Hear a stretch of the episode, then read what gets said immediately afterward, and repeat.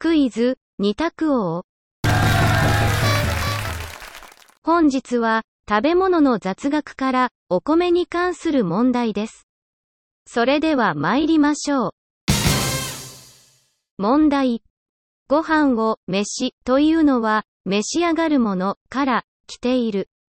ご飯を、飯、というのは、召し上がるもの、から、来ている。丸か×かでお答えください。